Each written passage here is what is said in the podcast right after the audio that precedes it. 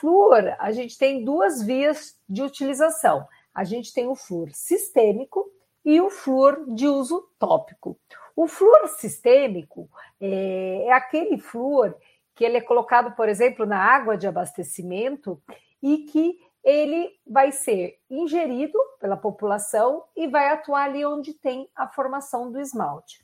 Por que, que eu falo que ele não é considerado muito importante? Não é porque a fluoretação da água não é importante, ela sim, ela é muito importante, mas mais o efeito tópico que ela exerce do que o sistêmico. Porque o, o flúor sistêmico, agindo de forma sistêmica, ou seja, quando você tem dente em formação, atualmente não é considerado muito importante.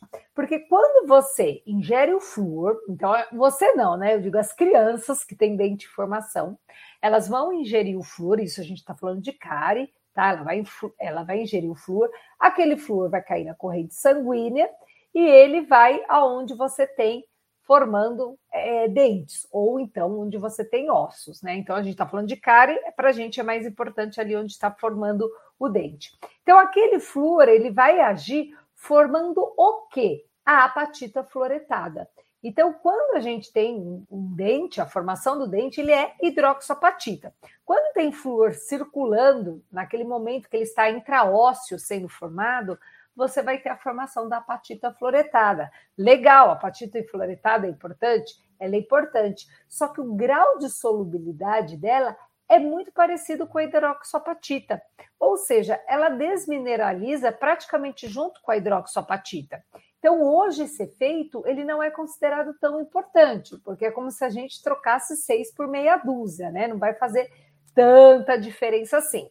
Mas a gente sabe que quando a gente tem lá uma criança, né, tomando água fluoretada, aquele flúor vai agir nela de forma sistêmica. A mim, não. Se eu tomar um copo d'água agora, eu tomo água, o flúor não vai agir de forma sistêmica né, nos meus dentes, porque meus dentes já estão todos formados e todos irrompidos na minha boca. Porém, quando eu coloco essa água fluoretada na minha boca, ela em contato com meus dentes, aquele flúor acaba tendo um efeito tópico. E eu vou ingerir, aquele flúor vai cair na minha corrente sanguínea e depois ele vai voltar para a saliva tendo novamente um efeito tópico.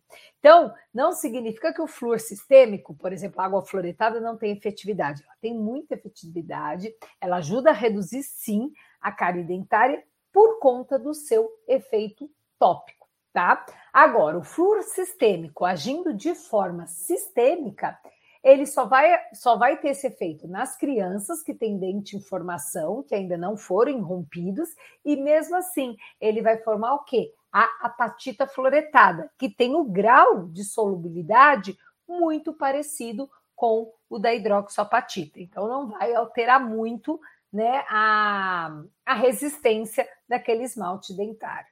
Mas a gente tem água fluoretada principalmente pelo seu efeito tópico.